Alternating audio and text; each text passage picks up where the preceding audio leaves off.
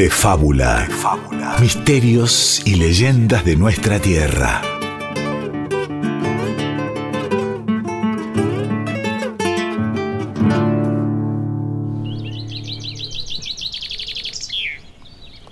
En una tarde de mediados del año 2019 en la localidad catamarqueña de San Antonio, donde dos arrieros se afanaban sobre sus caballos en la tarea de reunir el ganado que había estado pastando. El Jacinto, uno de los arrieros, contaba una y otra vez a los animales. Ante la posibilidad de haber cometido un error, invitó al Enrique, su compañero, a quien de tan callado casi no le conocía la voz. Quería que realizara el mismo conteo. Y entonces no quedó ninguna duda. Mejor el poncho, mi querido Enrique, que la que nos falta la Margarita. Es la más pancha de todas. Se suele quedar siempre ahí atrás. Yo mismo la he tenido que ir a buscar varias veces, allá, allá, donde comienza el bosquecito. Los arrieros entonces, entre mugidos y resoplidos, encerraban a todos los animales que habían contado y salieron a buscar a la vaca. La lluvia que había caído la noche anterior aún se demoraba dentro del pequeño bosque, ya que algunas gotas que todavía sostenían las hojas se precipitaban desde lo más alto, sobre todo cuando soplaba el viento, mojando así a los dos jinetes. Los primeros que se manifestaron ante la sensación de que en aquel sitio había algo extraño fueron los caballos. Los arrieros no habían hecho ni 10 metros entre aquellos árboles que ambos equinos se paralizaron y ya no quisieron avanzar. Flor de y les agarró estos bichos. Vamos a tener que seguir a pie, mi estimado Enrique. No creo que la Margarita haya ido tan lejos. El Enrique, sin decir palabra, obedeció. Ambos arrieros siguieron entonces a pie. No habrían caminado ni tres minutos que la vieron. Ahí, junto a un pequeño charco, estaba el cadáver de una vaca. Y a pesar de que las mutilaciones que le habían practicado la desfiguraron, el Jacinto la reconoció. Era la Margarita. Y aquel charco junto a ella no era de sangre. No, era de agua de lluvia acumulada. Pero por el tata que me vio nacer, mire Enrique, cómo han dejado a la Margarita. Y han sacado hasta la ubre, la lengua y hasta los ojos. Y no hay ni rastro de sangre. Los cortes parecen ser increíblemente perfectos. Y el mejor matarife podría haber dejado a estos tan limpios. Mire cómo la han descuartizado en la parte de la carotilla. Absolutamente confundido, el Jacinto se asomó por un claro entre las copas de los árboles y vio un cielo muy limpio, libre de aquel tipo de aves. Fíjese, Enrique, otro asunto raro, muy raro, ¿eh? Cuando muere una vaca como esta, los primeros que se enteran son los caranchos. Para ellos es comida fácil. Y a pesar de que sacaron varias partes, la Margarita mucha comida, pero no se ve ninguno de estos pájaros que acerca. Es cosa mandinga, ¿eh? Y entonces fue que el Jacinto escuchó al Enrique hilar varias palabras por primera vez.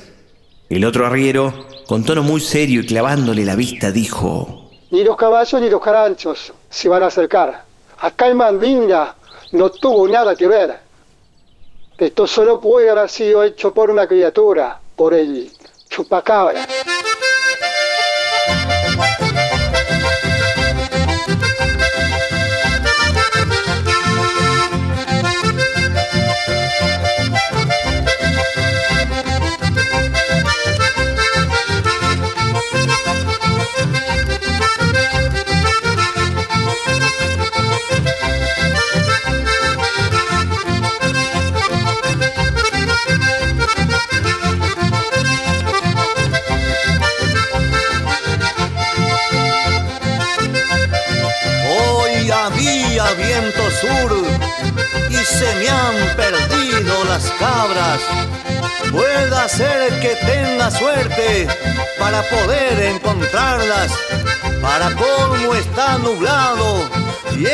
Más peligroso entonces de entrar siguiendo el rastro y desorientarme en el monte. El viejo perro cabrero se quedó con las que faltan, cuidando toda la noche si algún puma los ataca. Mañana saldré temprano a ver si puedo encontrarlas. La pucha, cómo hay que andar cuando se pierden las cabras.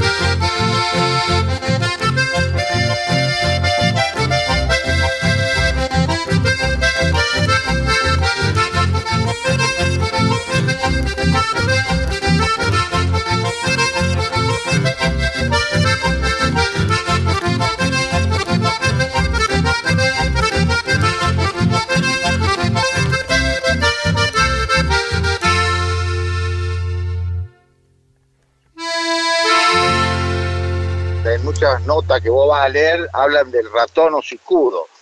Eh, ratones escudo acá en la zona mía no existen, jamás se ha visto. Eh, después, ¿qué otra cosa? Eh, cuando se mueren animales por cuestiones naturales o por enfermedad, que se mueren, que uno después cuando los abre o demás se ve el animal con un síntoma de enfermedad, eh, nunca ningún animal provoca el, daño, o, no el daño, el, tipo de cómo fue esto que les le hayan estirpado la lengua, eh, le hayan sacado toda la parte de la lengua, toda la, el, sacado la piel, la, el cuero con la carne contra el hueso de la carretilla, pero en forma impecable. Es muy difícil describirlo, ¿no? o sea, pero bueno, pero que sucedió, sucedió. Este, cuando lo abrimos, que le cortamos para ver si había habido algún otro tipo de enfermedad, algún otro tipo de No, no, no, no no, no, no salía sangre de la carne, para nada.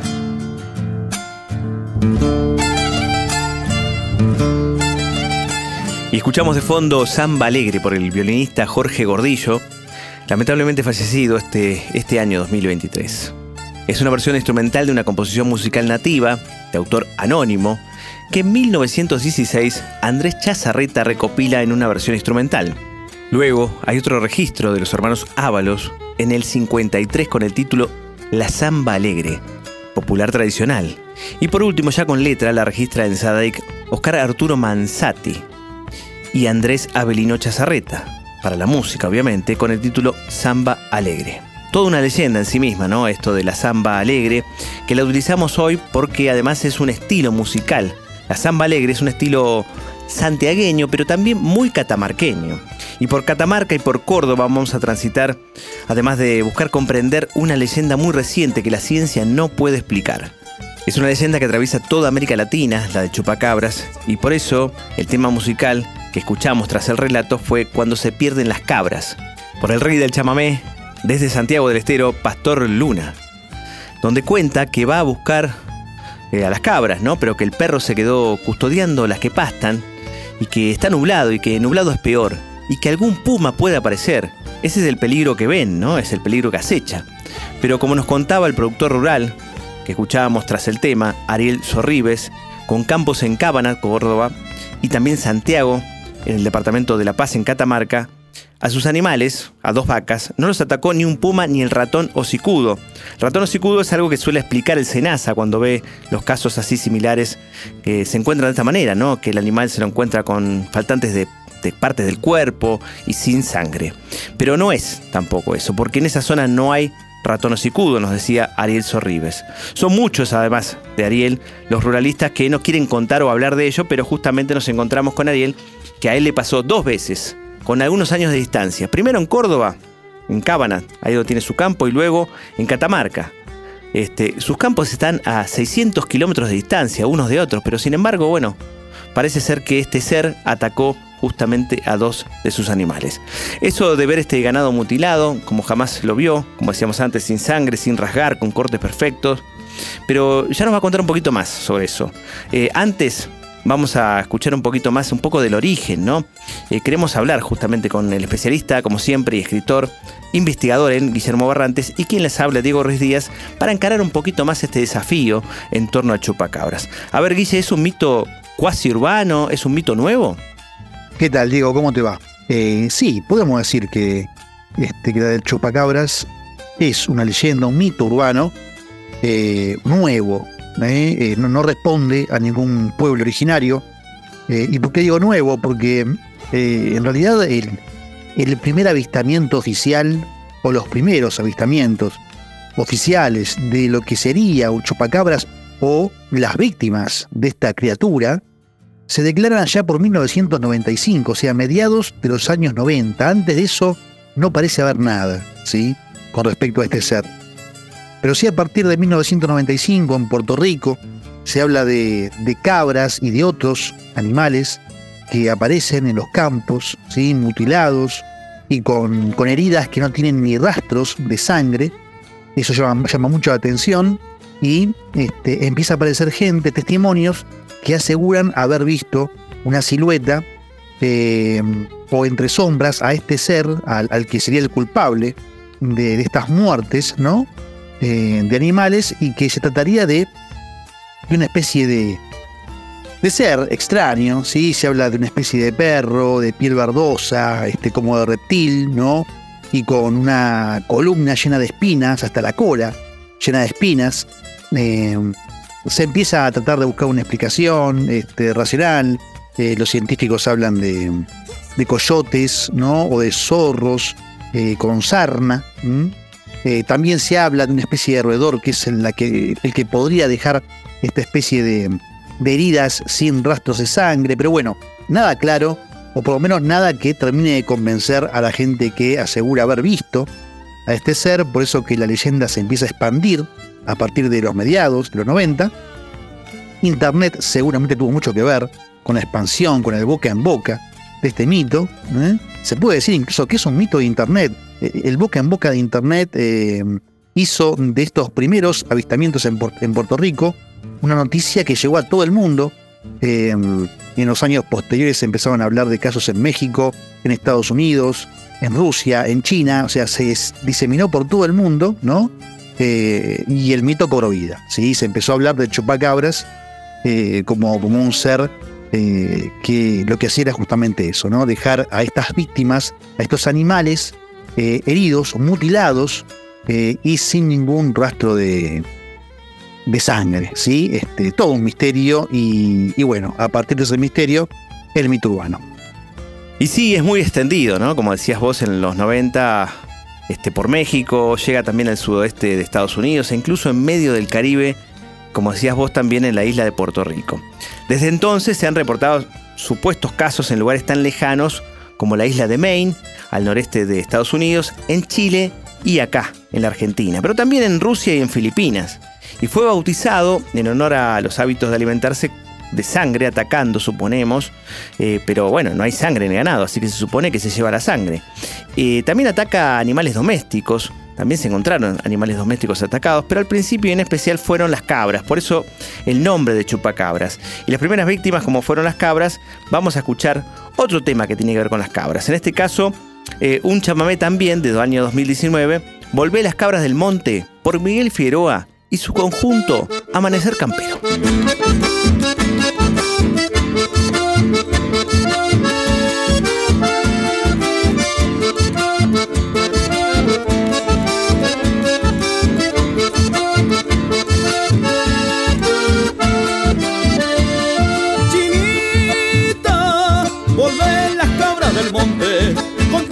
No falte alguna, que está ladrando el cabrero, seguro que anda algún puma. Chinita, arriala palau del corral, dale agua porque tienen sed, elegí la que está más gordita, pa' carnearla y hacer de comer. Y mañana cuando amanezca ya será fin de semana. Cuidemos que no se vayan muy lejos los animales. Y mañana cuando amanezca ya será fin de semana. Cuidemos que no se vayan muy lejos los animales. Tempranito los encerramos y nos vamos todo al baile. Tempranito los encerramos y nos vamos todo al baile.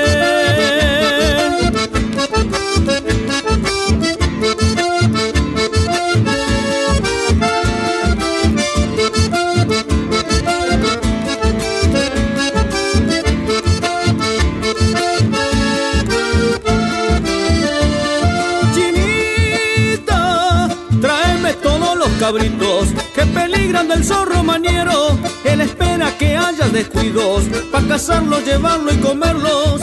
Chinita, madre e hija solita vivían en un ranchito de adobe, luchando junto a los vecinos para que el bañado no los deje pobre.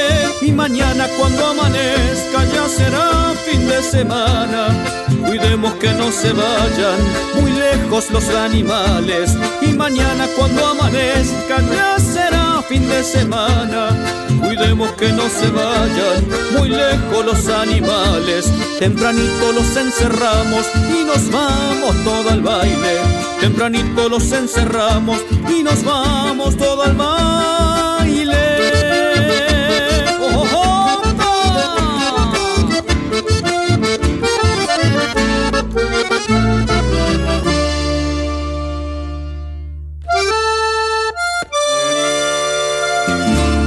Fábula. fábula. Misterios y leyendas de nuestra tierra.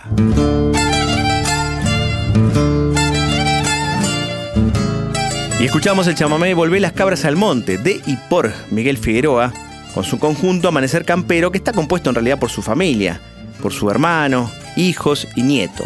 Víctor, Antonio, Aldo y José Martín, todos de apellido Figueroa. Y el compadre, en realidad la voz, ¿eh? la pone el compadre que es Luis Torres. Santafesinos son ellos, aunque nacidos en Córdoba, algunos como Miguel, quien nos contó sobre el origen del tema, justamente que fue en Santiago del Estero, cuando una madre mandaba a su hija a traer a las cabras del monte y le decía, ojo con el zorro, ese zorro es maniero y se quiere llevar a las cabras. Pero, ¿será el zorro? ¿Dónde vive también este mito entonces, si no? El mito, la leyenda, eh, por supuesto hace a un lado las explicaciones científicas y este, habla de, otro origen, ¿no? de, este chupacabras, que, sería, según algunas versiones, el resultado de una mutación genética y según otros, eh, un, fallido experimento eh, este, secreto de algún gobierno. Em, pero bueno, eh, las explicaciones y las teorías van y vienen y el chupacabras, según algunos testigos, sigue haciendo de las suyas por todo el mundo.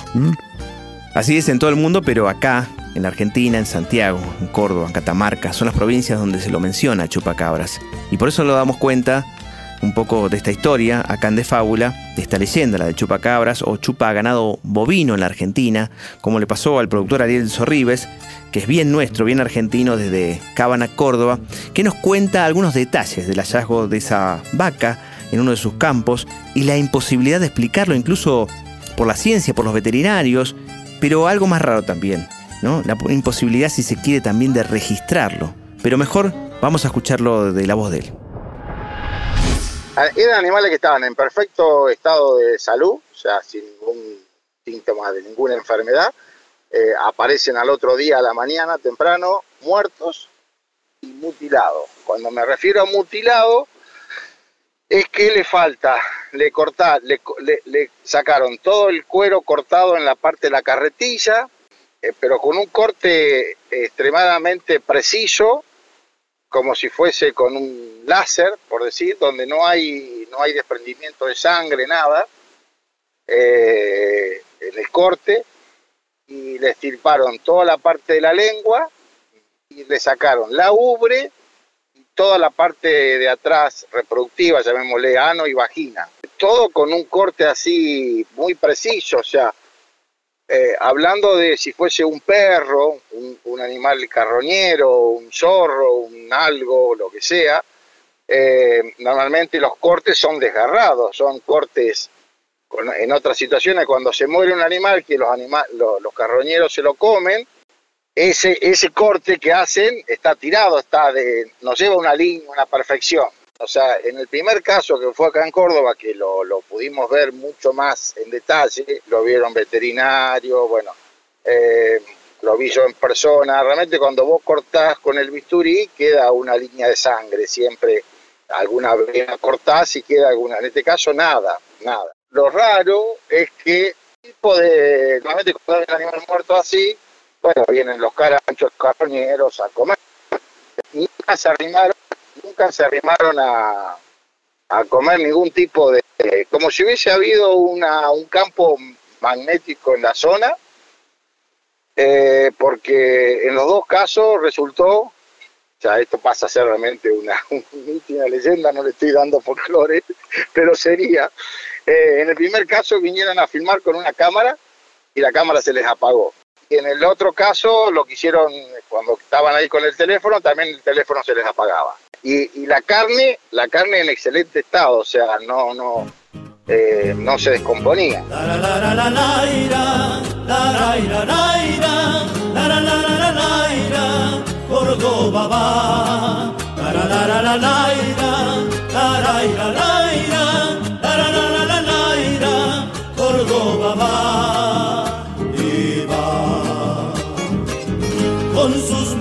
Y apellidos, con sus calles y baldíos, con el río y su cañada, con fantasmas y peradas, Córdoba va y va.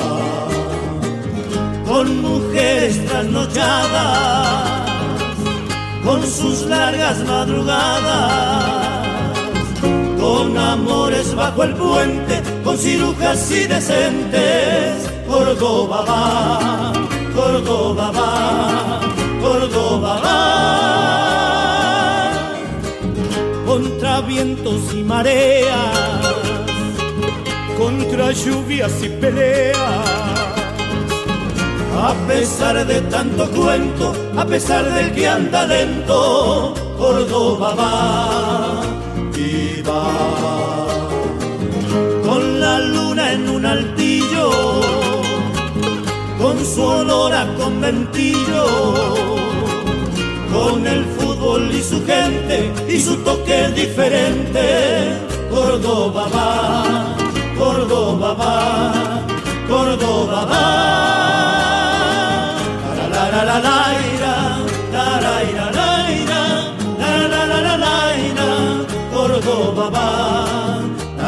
la la la la la la la la la la la Córdoba va va con sus ídolos de barro con su bronca y su trabajo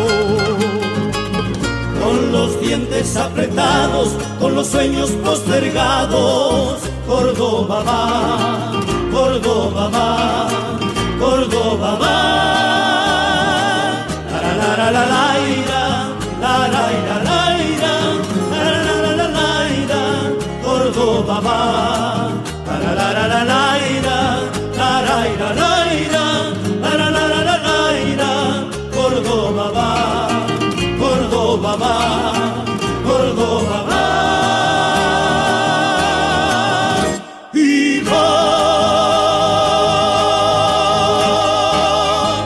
fábula se enciende el fogón y crepitan las historias.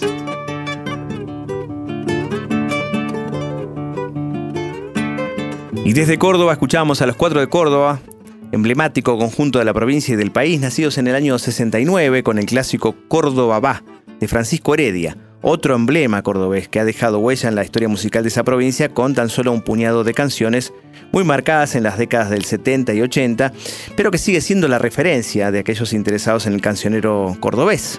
Y la letra nos dice, entre otras cosas, con fantasmas y peladas, Córdoba va y va y que los hay, que los hay los fantasmas, ¿no? ¿Cómo explicar lo que nos contabas de la provincia de Córdoba, justamente desde Cábana, departamento de Marcos Juárez, ahí en el sur, cerca de Corral de Bustos, al límite con Santa Fe, una zona muy productiva, y lo que nos decía Ariel Sorribes, este productor rural, allí en su campo encontró a un animal así de esta manera tan descuartizado. Y también lo había encontrado, o lo encontró mejor dicho después, en San Antonio, en el departamento de La Paz, en Catamarca, en el año 2019, como contaba el relato inicial. Muy extraño es que ningún animal carroñero se acercara a comer y que la carne no se descomponía, pero lo más extraño aún son las grabaciones. Ni con la cámara ni con el teléfono se pudieron hacer grabaciones, sí fotos posteriores que aparecieron en algunos medios como Infocampo, cuya nota la firma el colega Facundo Mezquina, con quien también dialogamos. Pero ¿por qué será esto, Guille? Y lo que podemos decir, digo, es que es un misterio. La verdad que es un misterio. Eh, por todos estos elementos ¿no? que, nombrabas ¿no? y que estuvimos viendo. Estos cortes precisos, ¿no? sin, sin sangre, estas mutilaciones extrañas. ¿no? Mm, uno trata de pensar el propósito y no, no, no lo encuentra.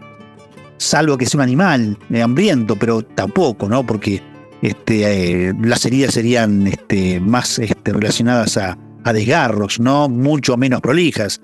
Eh, y, bueno, y, además todo esto de, de, que no haya eh, animales carroñeros que se acerquen, que, los artefactos este, eh, modernos, eléctricos, no funcionan en la zona donde, donde está el cuerpo, el cadáver, ¿no? Mutilado, un cadáver que no se descompone. Bueno, todo eso eh, también iba a pasar y sucedió, generó explicaciones, teorías que tienen que ver con con este, alienígenas, ¿no? Con, con este, seres de, otro planeta que han llegado y que algunos dicen que han perdido, ¿no?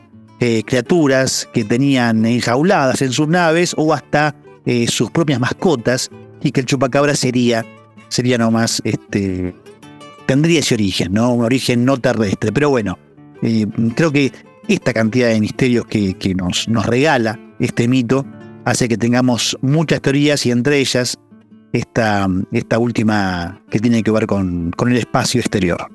Y mientras pensamos qué podrá ser y si seguirá pasando en nuestro campo, en el campo argentino, con el ganado caprino, bovino, con los animales domésticos, pienso y sigo pensando en Córdoba, a la que homenajeamos musicalmente, pero nos falta homenajear a la otra provincia, Catamarca, donde fue el último caso, el caso de 2019, en San Antonio, en el departamento de La Paz, ahí al sur de la capital, cerca del límite también con Córdoba y con Santiago del Estero. Y por eso vamos a irnos con Víctor Heredia y su Ay Catamarca. En tanto, nosotros nos vamos hasta el mito que viene. Así es. Ay, Catamarca, madre del canto, por esta de venas de tu sol, por esta de venas de tu sol.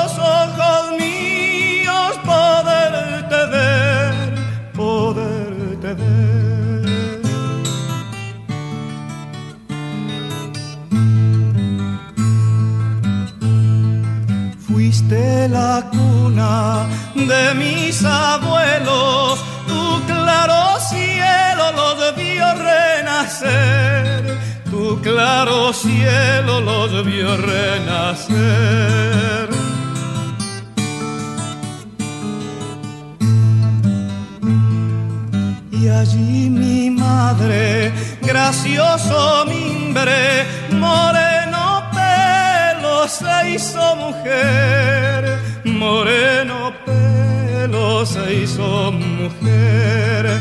Ay, Catamarca,